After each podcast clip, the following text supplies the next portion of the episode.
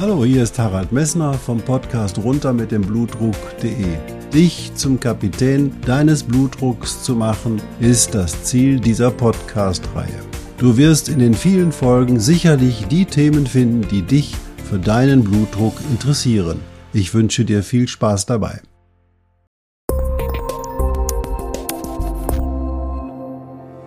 Hallo, hier spricht wieder Harald Messner vom Podcast runter mit dem Blutdruck.de. Schön, dass du eingeschaltet hast. Ich hoffe, du hast heute Morgen statt des Brötchens ein Schwarzbrot gegessen und in den letzten Tagen deine Nudeln nur noch al dente gekocht, damit eben halt diese Zucker und die Kohlenhydrate, die dort drin sind, langsamer resorbiert werden. Also du hast Kohlenhydrate zugeführt mit einem niedrigen glykämischen Index und hast dabei vielleicht schon etwas Gewicht abgenommen oder du hast dich gefragt, ey, ich habe ja noch dann um 10 Uhr nicht schon wieder Hunger, weil einfach der Sättigungseffekt von Mahlzeiten mit einem niedrigen glykämischen Index einfach viel länger andauert. Also, ich denke, du kannst vielleicht noch mal reinhören.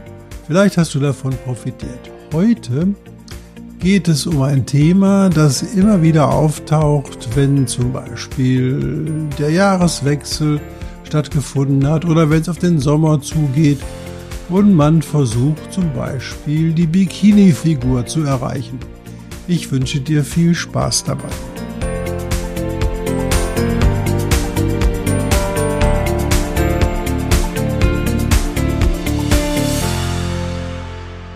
Ja, die Bikini-Figur möchtest du erreichen, dann, wenn es auf die Badesaison zugeht und trotz Corona wird es in diesem Jahr doch noch Sommerurlaub geben. Und da willst du deine Badefigur natürlich prägen, indem du Gewicht abnimmst. Und dann isst du weniger und dann trinkst du vielleicht viel, aber du führst weniger Salz zu.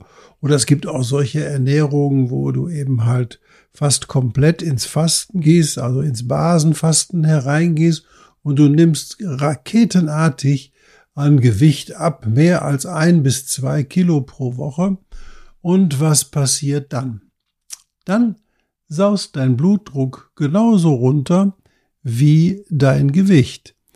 Denn wenn du Medikamente nimmst und die Gewichtabnahme tritt hinzu zu den Medikamenten, dann kann es passieren, dass dein Blutdruck so absinkt, dass du Beschwerden bekommst.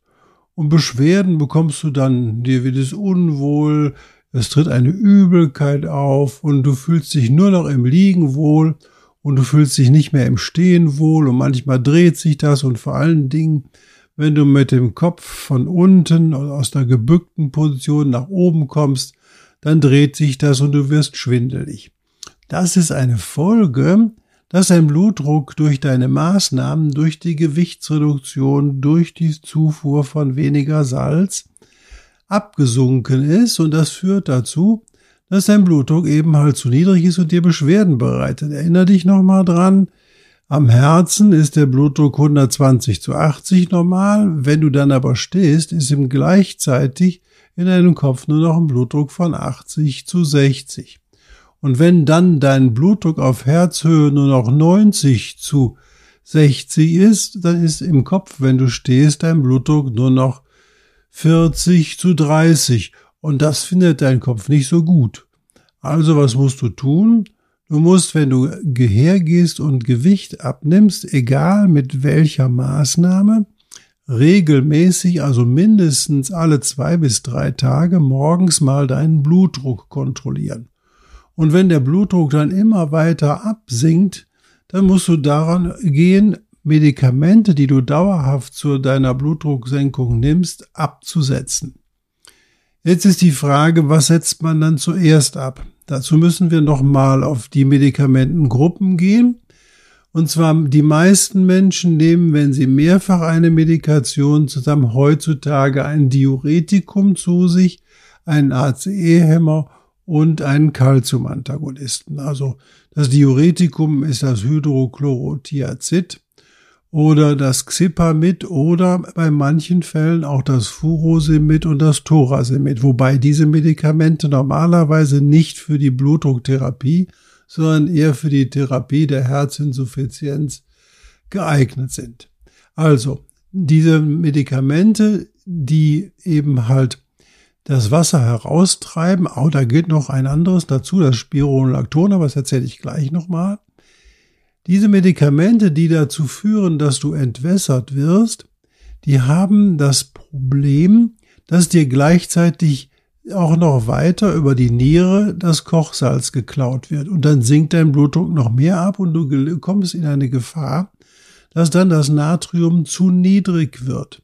Deswegen ist es sinnvoll, wenn du raketenartig Gewicht verlierst, mehr als ein bis zwei Kilo pro Woche, dann ist das fast ausschließlich Wasser, was du da verlierst. Und das führt dazu, dass die Diuretika überdosiert sind. Das allererste, was du also tust, du gehst her und setzt dieses Diuretikum erstmal ab. Aber Vorsicht, dann gehst du zu deinem Hausarzt, weil nämlich manche Diuretika-Therapien auch dafür da sind, eine Herzminderleistung zu kontrollieren. Grundsätzlich aber ist das Absetzen des Diuretikums die erste Wahl für jemand, der ohnehin schon Flüssigkeit verloren hat. Die gleiche Situation wird aber auch noch verschlimmert, wenn du zusätzlich einen Calcium-Antagonisten nimmst. Zum Beispiel bei dem Calcium-Antagonisten, da werden ja die kleinen Gefäße weitgestellt und du weißt, dass die Weitstellung der Gefäße deinen Blutdruck senkt und du bekommst davon schnell Ödeme. Deswegen hatte ich dir gesagt, den Calcium-Antagonisten nur abends vor dem Schlafen gehen. Das bedeutet, für dich als nächste Substanz setzt du dann auch noch den Calcium-Antagonisten ab. Das ist meistens das Amlodipin, aber auch Nitrendipin, Nifedipin. Die Sachen lässt du erstmal weg, wenn dein Blutdruck dauerhaft unter, sag ich mal, 90 zu 60 ist. Dann wirst du merken, dass dein Blutdruck wieder ein bisschen ansteigt und du deine Abnehmkur weiter betreiben kannst. Du solltest dann aber auch alle zwei Tage deinen Blutdruck kontrollieren, weil diese Low Carb oder No Carb Diäten oder die basischen Diäten oder die Fastenkuren kannst du ja nicht ununterbrochen fortsetzen. Das bedeutet, wenn du diese Kuren aufhörst und stoppst und wieder normal isst, wird dein Natriumgehalt, aber auch dein Flüssigkeitshaushalt sich wieder der Normalität anpassen. Und dann kann es sein, dass trotz verlorenen Gewichtes dein Blutdruck wieder etwas mehr Aufmerksamkeit auch in der medikamentösen Therapie bedarf. Also, zuerst das Diuretikum absetzen, dann hergehen den Calcium-Antagonisten absetzen und dann müsstest du eigentlich schon in der Lage sein, deinen Blutdruck ordentlich zu korrigieren. Das Ganze solltest du aber nur in der Kommunikation mit deinem Hausarzt machen, also sprich, du gehst her, wenn du ein Medikament abgesetzt hast und hast das vor einem Wochenende gemacht, dann gehst du am Montag oder Dienstag zu deinem Hausarzt und besprichst das mit ihm, damit das auch Hand und Fuß hat. Denn ich kenne ja deine anderen Erkrankungen nicht. Aber für die Notsituation ist es eben halt sinnvoll, wenn du Schwindel hast, wenn du einen zu niedrigen Blutdruck hast, du musst ihn verlässlich zu niedrig gemessen haben, dann gehst du her und setzt zunächst das Diuretikum ab und dann anschließend äh, dann den Calcium-Antagonisten. Den ACE-Hämmer und den AT1-Rezeptorblocker, den nimmst du bitte weiter, weil der schadet in der Situation nicht so sehr. Wenn der auch abgesetzt werden kann, wird dein Hausarzt das mit dir besprechen. Und dann will ich dir noch von einem anderen Medikament erzählen, was ich eben schon bereits erwähnt habe, nämlich das Spironolacton. Das gehört auch zu den sogenannten wassertreibenden Medikamenten. Das hemmt nämlich das Aldosteron am distalen Tumulus und führt dazu, dass eben halt Natrium gegen Kalium ausgetauscht werden kann. Das Spironolacton hat eine sehr, sehr langsam einsetzende Wirkung und hat auch eine sehr lange anhaltende Wirkung. Das bedeutet, wenn du eben halt so eine auf so einer Abnehmkur bist, wo du einfach sehr viel Flüssigkeit verlierst, sollte das Spironolacton relativ früh abgesetzt werden. Also Spironolacton, wenn du es nimmst zur Blutdruckeinstellung und nicht zur Therapie einer Herzminderleistung, kann, solltest du während des Abnehmkurses oder während deiner Diät auf jeden Fall zunächst absetzen, um zu gucken, wie sich dein Blutdruck entwickelt. Nimmst du das Spironolacton allerdings wegen einer Herzminderleistung, dann solltest du das nicht absetzen, ohne mit deinem Hausarzt darüber zu sprechen. Grundsätzlich kann man sagen, wenn dein Blutdruck sinkt und du nimmst an Gewicht zu, dann lagerst du mit Sicherheit Wasser ein und dann ist es nicht sinnvoll, die Diuretika abzusetzen, sondern da musst du sofort deinen Hausarzt aufsuchen. Denn die Gewichtszunahme, die eben halt mehr als ein bis zwei Kilo pro Woche sind, das ist immer Wasser und das kann immer Ausdruck einer Herzminderleistung sein. Also nochmals, zunächst das Diuretikum absetzen, dann der, den Calcium-Antagonisten absetzen, den AT1-Rezeptorblocker oder den ACE-Hämmer bitte unverändert weiternehmen, möglichst nachts, wenn du ins Bett gehst, damit dein nächtlicher Blutdruck nicht außer Kontrolle gerät. Und alle zwei Tage deinen Blutdruck messen, und zwar immer mindestens dreimal hintereinander, damit du auch sicher guckst, wie dein Blutdruck wirklich ist. Dann nochmal die Medikamente, die Diuretika, die Furosemid und Thorasemid in deiner Therapie sind, die solltest du nur nach Rücksprache mit deinem Hausarzt absetzen, weil die sind meistens auch Zeichen, dass du eine Herzminderleistung hast und da muss dein Hausarzt dir die richtigen Tipps geben, wie du das mit diesen Medikamenten steuern kannst. Also, Du brauchst keine Sorge zu haben, wenn dein Blutdruck runtergeht, gehst du einfach her und setzt die Medikamente in der Reihenfolge Diuretika, Calciumantagonisten und AT1-Rezeptorblocker ab. Allerdings die letzte Situation, die letzten, die AT1-Rezeptorblocker nur nach Rücksprache mit deinem Hausarzt. Und dann kannst du gefahrlos dein Gewicht reduzieren. Noch ein wichtiger Tipp alle dauerhaften durchgeführten Ernährungen, die nicht sozusagen einer Standardernährung entsprechen, ähm, wie zum Beispiel eben halt Fasten oder Low Carb mit sehr niedrigen Kohlenhydratanteilen, aber auch High Carb oder Low Fat, all diese Dinge oder viel Eiweiß in der Ernährung haben sich in den Studien immer so gezeigt, dass sie die Prognose der Patienten dann verschlechtern, wenn sie das über längere Zeit machen, weil offensichtlich wir wirklich in einer Form, einer vernünftigen Mischform ernährt werden müssen, um eben halt unser Leben genießen zu können, unserem Körper alle die Dinge zuzuführen, die er für das tägliche Leben benötigt.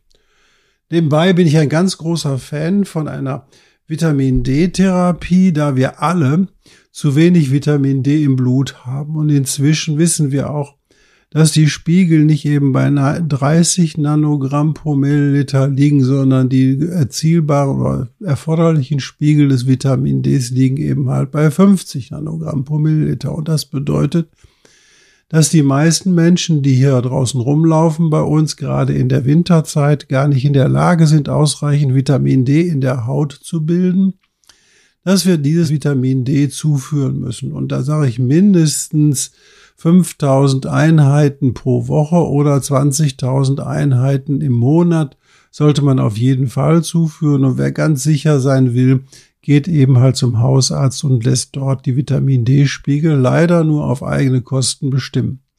Was sich auch gezeigt hat, dass das Vitamin D vor allen Dingen in der Situation, die aktuell Corona ist, lastig ist, offensichtlich von großer Bedeutung ist, nämlich das Vitamin D hat eine wichtige Funktion bei der Fähigkeit der T-Helferzellen, zum Beispiel Dinge zu erkennen, die eben halt nicht in unseren Körper gehören. Und wenn man dort ausreichend Vitamin D zur Verfügung hat, dann können diese T-Helferzellen entweder wieder deutlich besser arbeiten gibt auch wirklich Hinweise dazu, dass Vitamin D auch die Tumorfrequenz, also die Entstehung von Tumoren, möglicherweise verhindern kann.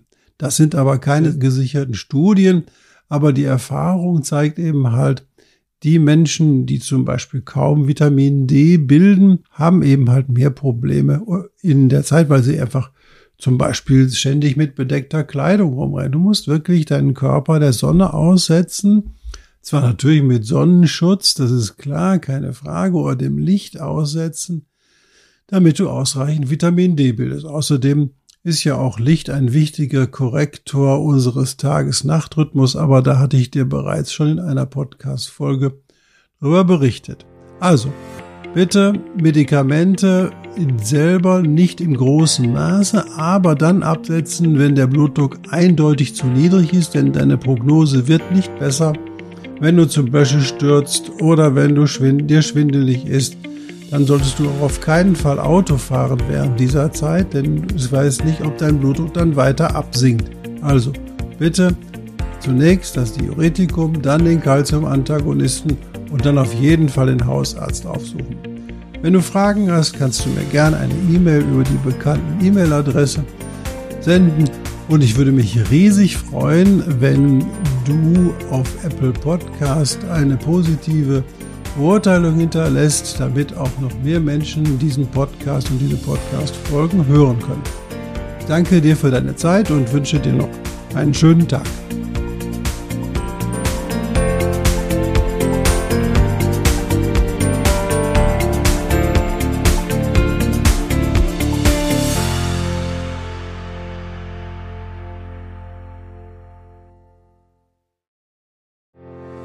Ich hoffe, diese Podcast-Folge hat dir genauso viel Spaß gemacht wie mir.